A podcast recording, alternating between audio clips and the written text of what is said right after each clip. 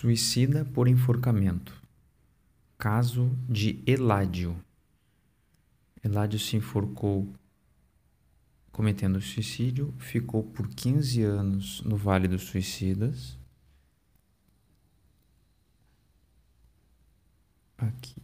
Eu não sabia quando era dia ou noite. O tempo era sempre o mesmo, escuro e desesperador. Eu não podia falar, urrava. Como pode um espírito cair em uma situação tão degradante?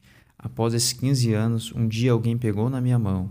Eu não sabia mais quem eu era, qual o meu nome, o que eu tinha acontecido, mas alguém me segurou pela mão e me levou para dentro de um carro, como se fosse puxado por animais.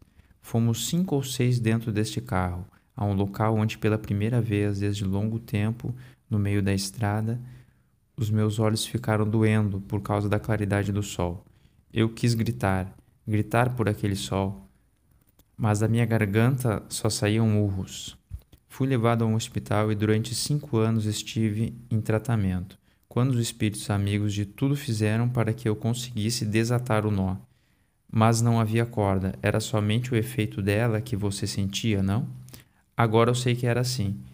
Quer dizer que você ainda, por cinco anos, sentiu a corda lhe tirando o ar? Sim, só que de maneira mais suave. Eu via a corda. Os meus amigos me diziam, Eládio, você não tem mais a corda em seu pescoço, então eu pegava no pescoço e realmente não existia a corda.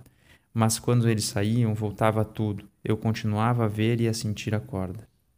Passei por regressão de memória, lembrei do nome que revi, revivi minha última existência, fiz terapia intensiva, deram-me telas para que eu voltasse a pintar, mas durante os cinco anos nesse hospital de isolamento, eu sempre via corda em meu pescoço Lisei meu perispírito. As células do meu pescoço ficaram danificadas. A corda deixou uma cicatriz profunda para que eu não pudesse esquecer o meu ato impensado. Página 219, 220 221, perispírito e suas modulações.